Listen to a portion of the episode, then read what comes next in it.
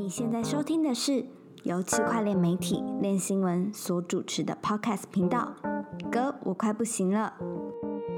本节目由 FTX 交易所赞助播出。FTX 是一间领先产业、提供创新产品的交易所，包含合约交易、期权、股权通证、预测市场以及杠杆代币等等。FTX 最懂交易员的交易所。嗨，欢迎收听这一集的歌，我快不行了，我是韦德。我是 Jim，我是 Terry，这一周我不知道你们过得怎么样，但是我的脑海里面只有一个东西，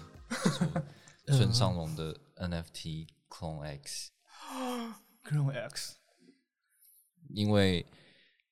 这个报道我们是在十，其实之之其实蛮早之前就有写过的，就是其实我记得那时候好像俊哥转载的，就是嗯大陆那边的媒体，然后他要整理一大篇的报道，就是关于接下来有什么可以期待的那个 NFT 的专案。你记得这个文章吗？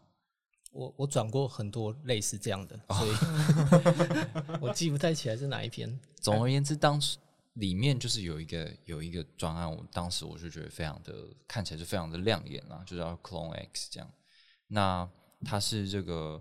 有一个专门在搞这个潮牌，跟潮牌有关系的，就潮流啊、时尚，然后它结合区块链跟加密货币，然后做一些虚拟的物件 NFT 的一个工作室，叫做 RT FKT Studio。Artifact，对对，然后他跟村上隆合作推出了一个 PFP 的专案，叫做 Clone X。Clone 就是复制，就是那个复制人的那个意思嘛。复制，所以它的意向其实就是很多，你你在买盲盒的时候，就好像买到一个试管一样，然后试管里面有像是那种 DNA 因子的东西，然后它会你开了之后就变成一个人这样，啊，这个人有很多的种族，然后里面你也可以得到一些有那个村上隆的招牌的一些特色的对特征，的东西，这样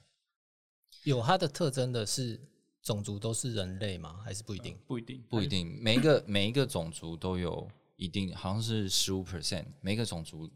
都有不一定都有不一样的出现几率嘛。嗯，就是人类的话是五成都是人类，然后五成里面有十五趴会有那个村上的特质，那其他种族也也是一样，就是会有十五趴几率是那个有村上的特质这样。那这个东西我们在十一月底的时候有写了一篇报道，因为它十二月一号会有一个公募的发行，就是你可以去买它的那个那个那个盲盒，对对，买那个盲盒这样。当时就觉得太帅了，对就觉得太帅了，然后它就爆炸了。直播爆炸了，就是它一开始的售价是二 ETH，对对，固定价格，那想当然就是出来的时候就被就被抢光了这样。可它它在真正公募发行之前，其实有很多的风波嘛，比如大家会抱怨说什么不公平啊，或是之前私呃就是私募的时候，呃买的买到的人他其实嗯。为了获到那个获取白名单，他嗯其实花了也花更多的费不少成本对，对，所以一开始好像社群就是对这个东西有一点有一点抱怨。嗯。那在盲盒出来之后呢，在二级市场上其实它也没有很大的涨幅，可能呃这样大概十十二十趴，对有对啊，可能三呃对可能再多一点，可能两颗多涨到三颗多一台，对二点五三颗这样子，但是它真的开始开盲盒，然后到二级市场的时候就非常的非常的火爆，就是非常的热门，价格非常的高。那在 Nike 宣布说他收购了这个这个工作室之后呢，那个已经水涨船高，就是盲盒的价格最高好像到十三，十三个 ETH 这么高的价格，这样，那里面当然有很多不同种族、不同特色的那个 NFT 也都卖的很好。对，然后我我自己有有当初也有买了一个那个盲盒，可是我就是在宣布它是那个被呃 Nike 收购钱，前，我就把它卖掉，因为我没有我的东西没有村上特质，而且它是人类，然后我就觉得说，干这个东西我自己这样计算下来都觉得啊，是哦。我我以为你是那一天之后才卖的欸、哦，没有哎、因为我就把因为我把钱把价格挂着，哦，对，所以他就他就成交了这样子。嗯嗯，然后后来那个人把它抛出来卖，卖二十七个 ETH，我就觉得有点过分。当然我是觉得他应该卖不出去啊，我也希望他卖不出去这样。二十七个欸，对啊，因为你一定要有那个村上特质的 NFT 嗯才会比较、比较值钱。嗯，嗯，那当然还有一些种族差别啦。嗯，我这边可以讲一下说它它的种族呢，就是有分很多种，就是人类的话是有百分之五十都是，然后还有机器人啊、恶魔啊、天使啊、爬虫类啊，还有不死族啊、外星人啊这些。帅到不行。对，其实其实看起来都很潮，都很帅。我那时候跟 Perry 在写这个新闻，就是在追这些消息的时候，想说，干这个，买一定要买，对啊，这个一定要买送分体吧送。分体，可是毕竟它有点贵，因为可能二点五个 ETH 或三个 ETH 都会觉得，像我们这种小资族就是 会很痛。哪怕捏着还是买不下去。对啊，那果不其然，它还是爆发了，而且这个东西在那个大陆的那种社群好像没有很很多讨论。嗯，但是国外欧美就是各个 KOL 就各种言论，对对对换头像，对一个人买十几个，哇，嗯然后他又他就到大爆发了。对我觉得有比较特别的地方，就是因为，呃，这个跟 Board App 或者是 Crypto Punk 这种原生的 PFP 的 NFT 有点不太一样，因为它跟实体的大品牌结合嘛，就村上隆他这个个人品牌，然后置入一些它元素进去，所以我觉得这个东西是很出圈的。然后他们的这些角色身上呢，可能都有一些装饰，可能项链啊、耳环啊、口罩啊、面具啊、头饰、衣服、鞋子什么的。触手，触手，他其实有试出很多影片，是有一些 AR 的东西，对啊就是我有这个 NFT 的拥有者，然后我可能我有一个权限，是我可以就是拍，就是我的相机开着对着一个人，然后那个人就出现我拥有的那个 NFT 的头啊，或者手上还可以拿他的鞋子啊，或穿他的衣服之类。我还蛮期待说，就是拥这个 NFT 的拥有者，就是在元宇宙，就是那种 VR 的虚拟世界或 AR 情境中，有更多的应用。比如说 Nike 可能会出一些虚拟的商品，然后可以让这些虚拟人物可以去佩戴。那我觉得这个商机就很大，甚至说，比如说我这些我拿拥有这些 NFT 的人物，他身上有一些配件，这些配件是 Nike 可以直接就是出这个跟这个的联名款，然后让拥有只有拥有人可以购买。那它等于就是就很玩那种潮流圈限定版的事情嘛，就是这些忠实的多金的粉丝在一开始就有这些权限，而且他他一定会很愿意去购买，因为这个东西就只有我有啊，一开始就注定全世界只只有我有，炫富的感觉。几趴的人才有对，所以我觉得好像哦可以玩的东西很多，对，而且我觉得它有一点就是，它跟以前大家在推出 NFT 专案的时候不太一样，它是走三 D 嗯，三 D 的样子，这这是更更适合这些品运动品牌商帮他们做一些衣服啊鞋子，嗯，对吧、因为如果你是平面的，可能就没办法没没那么好的去制作这些东西。对，对，这上村上隆的这个行销啊，他这个人个人的特色魅力太强了。嗯，我后来有人抛一个那个，因为要开盒之前，就是村上隆不是有有一个影片，就是他拍了一个预告片这样子，然后他看着那个虚拟人物在空嗯间里面，然后现在事后翻回来，发现他那一天穿的球鞋其实就是 Nike 的球鞋，早就已经暗示好 了，只是我们没发现而已，我们以后都要注意一下。这种小细节发现也是厉害。对，我觉得这个就是蛮有趣的啦。可是俊哥就对这种东西有点不屑一顾。不会啊，我觉得蛮帅的。你当初怎么没有想要买？当当初我不知道礼礼拜一我不在啊，然哦，后之前也没什么注意这个，哦，对，因为俊哥之前休息了一阵子，然后还有谢董跑来录我们 podcast，然后说什么他执行一个灭菌计划。哦真的假的？对啊，对，笑死。孙尚龙这个 NFT 的专案，我觉得还有一个值得提的地方，就是他其实之前有试图想要发一个 NFT 的专案，就是那个村上隆小花，嗯我不知道你们记不记得。总之，嗯他以他的那个招牌的村上隆小花，然后发行了很多个 NFT，每一个 NFT 的那个小花的表情都不一样，这样。嗯其实也有炒了一阵子，我记得那时候大概平均价格可能都有一个小花，可能都有两个 ETH 左右，也是算不错。可那时候他也没有很大大为宣传这样子。我记得那时候好像刚好是前一波 NFT 接近小熊的时候，嗯，对，对。那后来这个计划其实也就结束了，因为他跟大家说，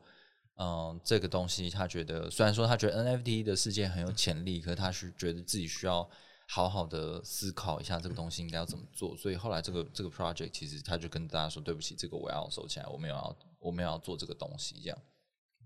而且当时在这个专案里面，他就有说，嗯、这些小花的拥有者是不具有这个村上隆这这个小花的版权的，就是你买了这个 NFT，你也不能拿这个小花去干嘛盈利啊之类的都不行。嗯，所以他其实有有对他的 IP 是很有版权意识的。那在这一次的这个专案里面呢，也有特别讲到这个版权使用规则。虽然说对于村上隆的特质还是有规范，可是我觉得好像更清楚。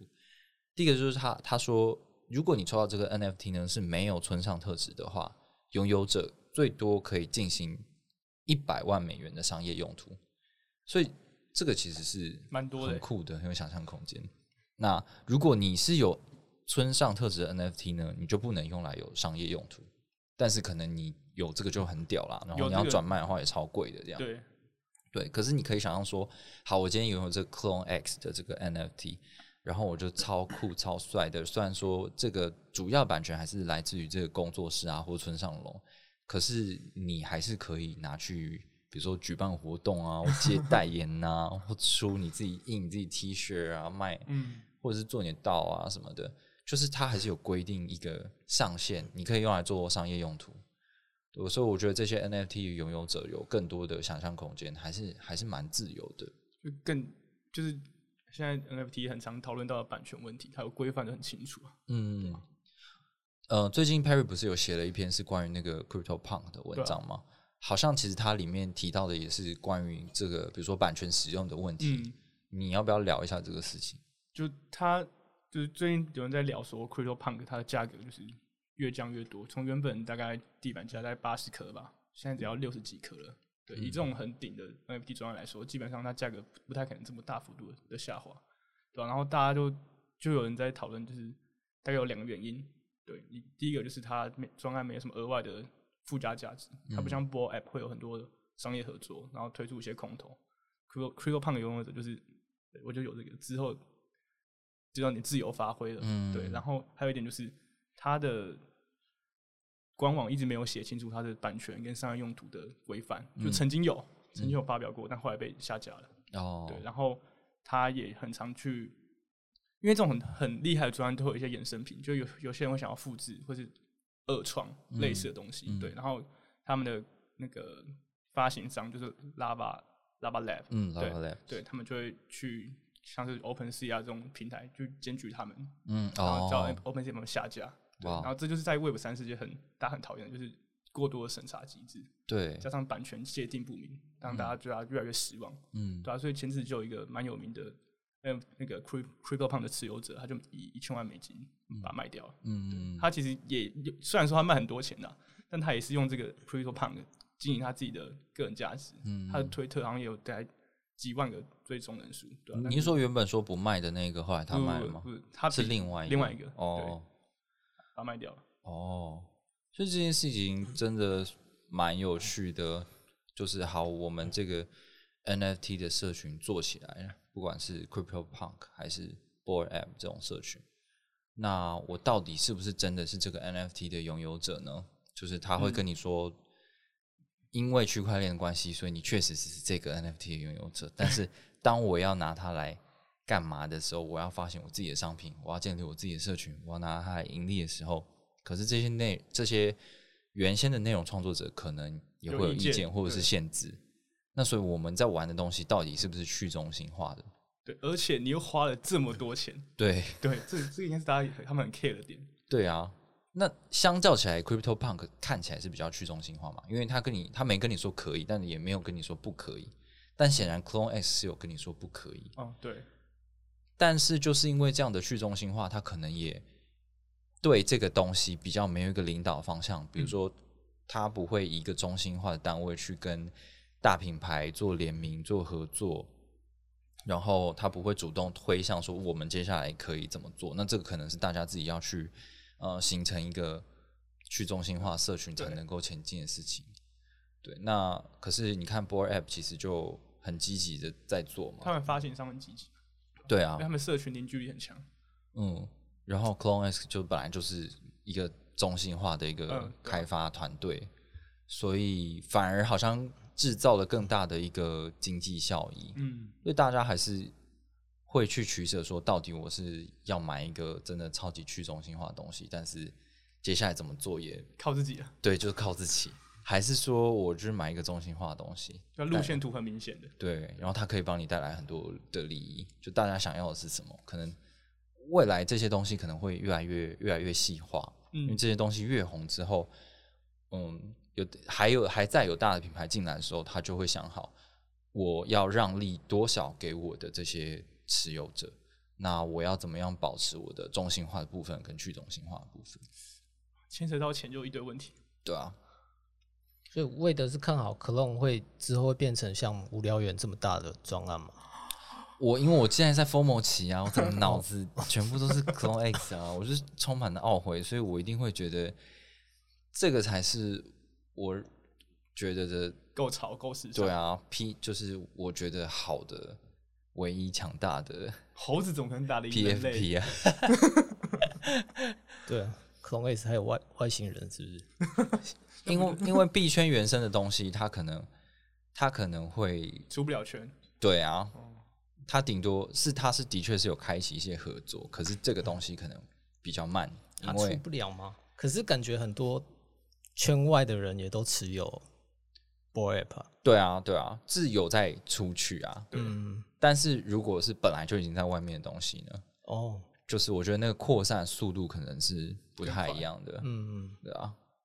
到你今天拿一个 Boy App 跟一个村上龙的，然后去路上问问别人你要买哪一个，也、很难说、哦，也是啊。但但我自己还是会觉得，我会觉得村上龙的出圈速度比较快吧。嗯，嗯，因为村上龙这个人本身就太有名了，他那个小花就是基本上大部分人都蛮蛮了解的。但是我们也是随便讲讲啦，我还是觉得无聊员很棒啊，也很棒。都很棒。哦，然后我这边还要补充一点，就是 Clone X 买了这个有这个的拥有者，就是在十二月底的时候，就今年结束，二零二零二零二一年结束以前，你还会得到一个太空舱的一个 NFT 的空投。那这个东西其实就是有一家公司，它专门在帮一些 VR 的呃呃 VR 的应用做一些场景，就是你可能是一个房间呐、或是一个公园呐、之类的，那就是它有一个太空舱的这个场景可以给你，所以我们就可以想象说，之后你的这些人物应该都是可以在一个 VR 的环境里面活动，或者是到某一个虚拟宇宙去活动的。在事前的这个关于 Clone X 的发行的一些影片里面，也有看到说，好像有一些开发人员在做那种格斗游戏了。啊对，元宇宙游戏、格斗游戏，对啊，就好像可以想象很多事情会是在发生。那之后会怎么样呢？我我我们目前看到的是它的交易量其实是逐日在下降嘛，就是头第一天、第二天的交易量是往上飙升，可是第三天就马上降下来了。现在盲盒开完了吗？盲盒还没有开完千多个，对，还是哦但是它的交易量已经下来了，就可见这个价格是大家已经觉得到顶了，没办法接受下去了。对啊，那个 Nike 那个波拉上去很难再上去，我觉得嗯，能有什么更强的吗？哦马斯克买了可能会会再飙上去，但以目前来说想不到。对啊，我嗯，对我我觉得可以再观察一下，说它有没有，它总是会回到一个合理的价位，比如说盲盒盲盒全部开完，然后把大奖都开完之后，呃这个个别的这个 NFT 它到底有多少市场价值，然后大家会因为呃喜欢而去购买这个东西的时候，就还是会有可以接受范围的价格的东西出现，所以所以也不急着现在买。哦，我我 你讲出来特别 没有说服力，特别心酸啊。好，那我下一个话题要谈什么？好，下一个主题想要跟大家分享的是，研究机构 Masari 呢，他出了一篇长篇的报告，那主题是二零二二年的预测报告。因为里面的篇幅真的太长，而且干话很多，所以我们就决定把它用懒人报形式，一张一张的，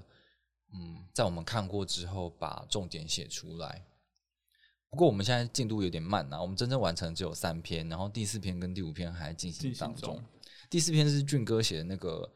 关于监管的东西，然后第五篇嗯我是 Perry 我写的这边是什么在讲就是基础建设，？OK，对啊，交易所，然后灰度，然后对啊，类似这些东西。嗯，那所以今天我觉得我们可以，以既然已经完成三篇嘛，我们可以大致带大家呃读过一下这三篇大概在讲什么。那如果有兴趣的话，可以再到我们的网站上面或是 Telegram 里面去搜寻那个 Masari，然后就可以跳出这个搜寻结果。当然，那个网站的搜寻效能是非常慢，可能要有点耐心，但没有办法，我们正在改进当中。好，那这个 Masari 的这个报告呢，它总共有十大章节。第一大章节是它的标题是十大事件跟投资主题啦。那我看完之后呢，我觉得比较有趣的地方可能是，呃，Masari 他他还是一开始会讲一些比较大方向性的，他觉得世界上的这个货币政策啊，还有政府跟企业的垄断这些事情，在社会上越来越越来越明显，影响越来越严重，所以会让加密货币跟 Web 三的这个趋势是无可避免的。嗯，也就是说，他觉得对短对加密货币来说呢，短期上是好的，就是加密货币会因为这些趋势而上涨，但是中期来讲会具有风险。具有风险原因是因为他觉得，因为加密货币的这个市场的扩大，会有更多的呃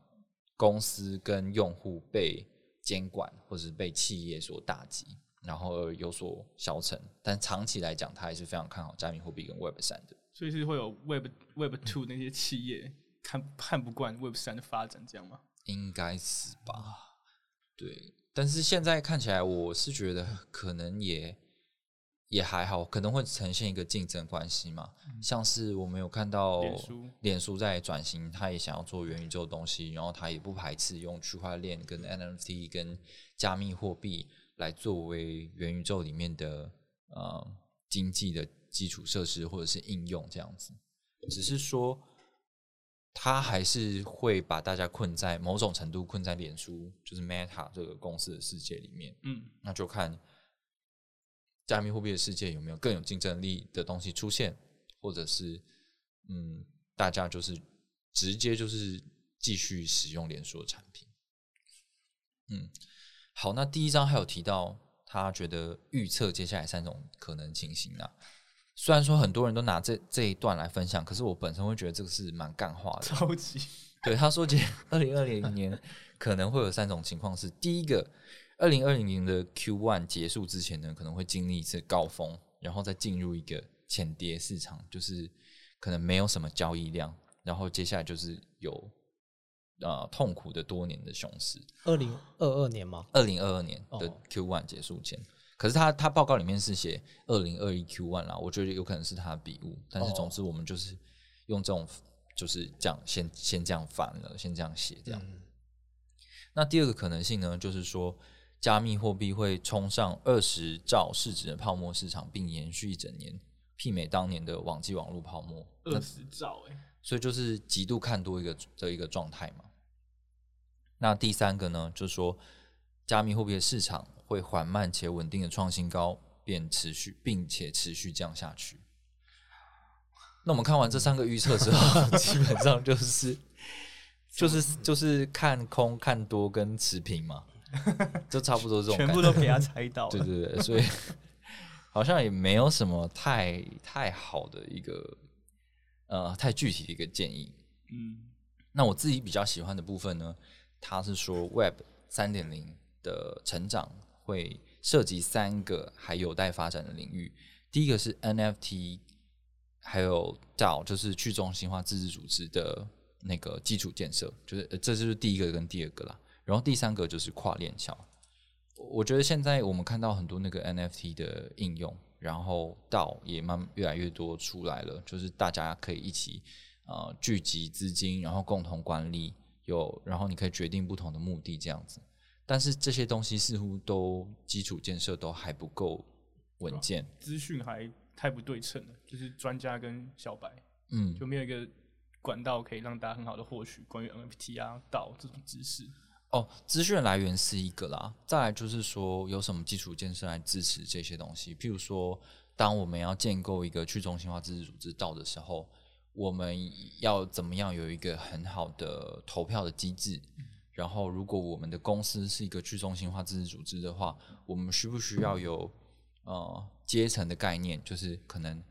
我们一样是去中心化自治，但是我们必须要有就是呃责任跟权力比较大的人，跟一般意见者，那不同的主题有不同的表决方式。那这些东西在现阶段可能都是呃用人跟人之间的互动。那之后有没有可能在基础设施上，比如说在协议上面就可以直接呃来规划这些事情，让整体变得更去中心化？像这个例子，就像是我们之前在谈那个苏洗的事情啊，就是它当然有很多东西是非常去中心化，大家一起共同讨论的。可是会发现，呃，在这样子扁平化的、松散的呃自治组织里面，其实还是有很多中心化跟权力集中的问题。嗯，好，那还有就是跨链桥，跨链桥就是我们现在已经面临很多一个公链的事情了嘛。我身边好多朋友都在跟我说，最近哎、接下来的公链会爆发什么的，然后看 我不知道，就是很多啦，都是从 BSC 开始嘛，然后 Solana、雪崩啊、Terra 呀、就是一大一大堆 Terra 很爆哦，对啊，公链都都在互相竞争，然后出现一样的东西，都在以太坊上面出现过的东西，然后又在他们上面出现，那人家就会跟你说，他现在的这个 APY 就年化报酬率就是超级高的，那大家就会想要尝试嘛。所以你的这个加密资产可能就会分散到很多不同的国度，就是这些公链上面。好累哦。对，那那如果这些这个趋势会持续下去的话，就是表示说各个供链上可能都有它各自完整健全的 DeFi 生态系，那他们势必也会有需要互相交互资产的时候，甚至是呃跨链的组合性的时候，那这时候跨链桥就有非常呃重大的责任跟作用，来帮用户交换这些资产。可是其实我们之前找那个谢董来聊的跨链桥这主题的时候，也有说，就是其实这个东西目前还是没有到很成熟，因为看起来这个架构是蛮中心化的，而且出过很多问题。那我们理所当然的可以预期，明年的话，跨链桥这个题材应该也会是一个很热的部分。因为供电实在太多了，嗯，去年就觉得好多了，今年哇又变更多。对啊，我已经晕了。就是我们以前的那个那个浏览器的右上角，可能 只有小扩充插件 只有小狐狸，但是我现在已经一排了，我觉得真的蛮累的。嗯，呃，然后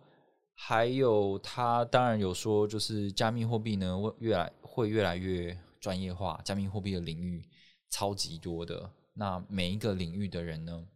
都可以成为一个专家，而且这些话题可能都需要一个团队来去做研究。就加密货币不再只是用加密货币可以概括所有的东西，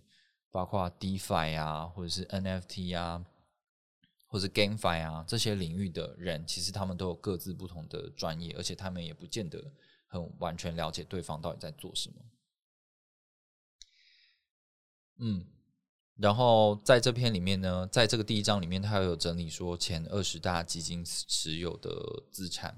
那我讲前三个就好了啦，就是 Dot、Near 跟 Rose。那最近 DOT 也跌了很多，所以我也不知道这些基金还好吗？但总之这是 Masari 他们整理出来的内容啦。那 Masari 当然他们背后也有一些友好跟支持的这些基金组织，所以我不我我不觉得它里面提到的所有的这些持有的组合就真的是非常中立的。我觉得他们多少有一点裙带关系，然后共同参与早期投资，所以就对我不觉得是中立的这样。那在这一篇文章的最后呢，呃，在这个章节最后呢，他也有公布说 Masari 团队里面的这些成员，他持有哪些资产，最赚二零二一年最赚的资产是什么，最赔的资产是什么？那二零二二年最看好的币种是哪一些？我蛮推荐大家去看的，因为我们也有整理了这些成员他们在陈述说自己对加密货币领域的偏好是什么。那你可以看到说他的偏好其实就影响他看好的币种是什么。那你你你的想法可以更多元化一点。我在这个里面看到比较共通点是，这些我猜这些人应该都蛮蛮多人都有投那个 X Infinity 的，因为他们都很看好 A A X S 跟那个 X Infinity 他们自己出的那个区块链，就是 Ronnie 的代币 Ron 这样。那仅供参考。好，那这边讲完的话，我们俊哥要分享一下第二章吗？第二章是那个第第第三吗，第三章，哎、章，第二章是谁写的啊、第二章好像也是我啊是对啊，哦，那俊哥，俊哥随便分享一下，第二章吗？对啊，还是你觉得第三章比较有趣？第三章比较有趣，因为第二章真的蛮无聊的啊。第二章就在讲说那个推荐几几个人这样子。对啊，呃，但我真的觉得还好，感觉这边有点像是那个 那赞个，对对对对对，赞助厂商的感觉，就把自己好朋友全部讲讲一轮这样。所以我觉得大家就参考去看看就好。那我们直接讲第三章好了。嗯嗯，好啊。第三章，第三章就是 Masari 对比特币的十个看法。那 Masari 立场就是他们对以太啊、比特都很看好，然后，但但是他们他们觉得比特币是不会被翻转的，就是它是它一样会维持在市值第一的位置，哎呦然后它被超过的几率只有二十趴吧，哎呦，二十趴怎么算出来的？二十就就是它很不可能的意思，应该是这样吧。也还好啊。哎、如果是一年前，如果打击率两成的话，也是蛮高的啊、对啊，如果去年他可能会说，好像去年可能会说不可能，今年就有二十趴了。对吧？对他，他有给出几个理由啦，就是他引用那 BMax 创办人 Arthur Hayes 的说法，就是以太以太币不可能同时成为世界上最强计算机，然后又同时是最强的货币。哦，然后，嗯，还有还有什么？他他他这个论点应该是之前那个，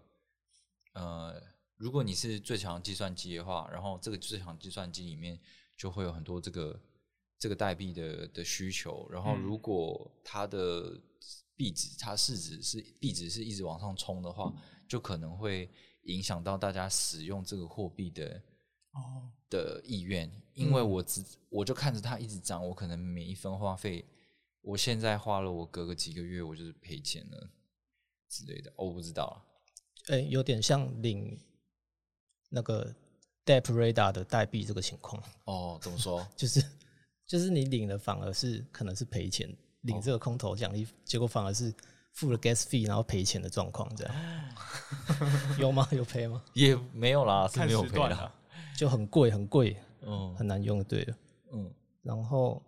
他他他觉得以太坊其实实际上面对像你们刚刚讲更多公链，他面对更多公链的竞争，这样。但是他他他还是看好比特币不会被超越，嗯嗯，然后预计比特币会走向多链，然后 Rap BTC 会从今年的一点一点五帕占总总流通量的一点五帕到三帕吧，哦，明年。他意思就是说，比特币，因为现在以太坊上面怎么样把比特币的价值带过去，可能是 WBTC 或者是 RAM，就是 RENBTC 嗯这样子的东西嘛。那因为多链发展的关系，所以这些新兴的链上也会有这些 BTC 的存在，对大包装大包 BTC，他更看好就是比特币用这样的方式走向 DeFi，然后他倒是不太看好比特币 Taproot 升级的那一些智能合约的效用。对对对对对，嗯我我自己默默也是这样感觉啊。哎，从升级到现在好像也是这样。没什么消息。然后第哎，这是其中一点，就是他觉得比特币一样是市值第一，然后再就是他看好萨尔瓦多会带动闪电网络的发展。可是我个人认为，闪电网络几乎在每一年都被提到说会大规模发大展之类的，规模采用这样 子，对，每一年都有，所以这也是看看就好。啊，比较有趣的一点是他他预估，我我们今年五月不是中中国那个发布挖矿禁令嘛？对嗯，然后 Masari 他反而预测矿工有七成的几率会回到中国，这样哎呦，可是中国很多是是因为农那个吗？过农农历吗？农历春节，他是说预测我预测那个二零二零年那个农历的时候，农历新年的时候会有大批矿工回到中国，什么意思？因为因为他们是要回去过节啊。不是不是，他是真的觉得哈希率中国哈希率会会再次中国会再次哈起来这样。他们是觉得中国是个出尔反尔的吗？他们是很中心化的。嗯，没有讲没有讲到那么多哎。他可能觉得又会再放宽，比如说接受、接受、采纳、重新开放，然后再回去这样子吧。好期待。嗯，诶，刚才讲到那个就是 BitMax 那个 Arthur Hayes 啊，因为 Arthur Hayes 是种族是黑人嘛，然后我刚才突然想到一个 Clone X 的事情，就是那个就就 Clone X 第一天开盲盒的时候，我跟 Perry 就一直在看那个二级市场的价格，然后 Perry 就跟我说什么，你看这真的是种族歧视诶、那二二级市场上面价钱最低的那种，就是一个破发的那种，都是一颗 ETH。然后全部都是黑人这样。我记得 Crypto Punk 也有这种情况，啊，是我看好像白人比黑人贵，然后男生比女生生贵，干好爽哦！蛮糟的因为。加密世界充满种族歧视、性别歧视、感乐色。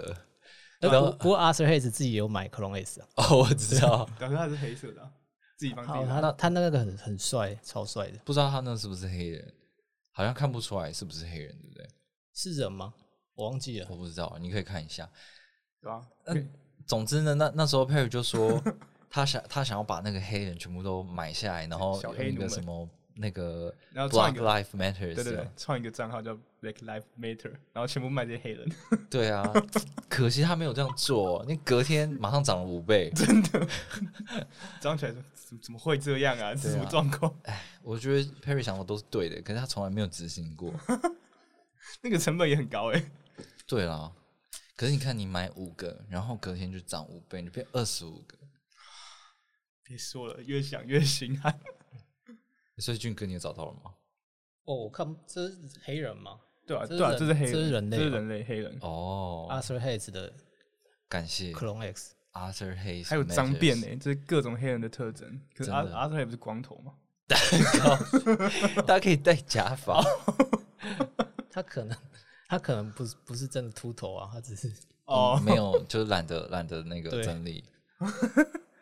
天哪，今天的东西要 哇哦，而且里面好像没什么黄人诶，我觉得啊我们身为黄人，就就是很黑的黑人跟没那么黑的黑人，然后白人。对啊，又被这个村上隆搞了一波。村上龙自己不是也是亚洲人吗？对啊，哎，过分。好吧。好，俊哥，你继续说下去。这边就差不多了。还有一点，我是有点有点惊讶的，就是十年前你买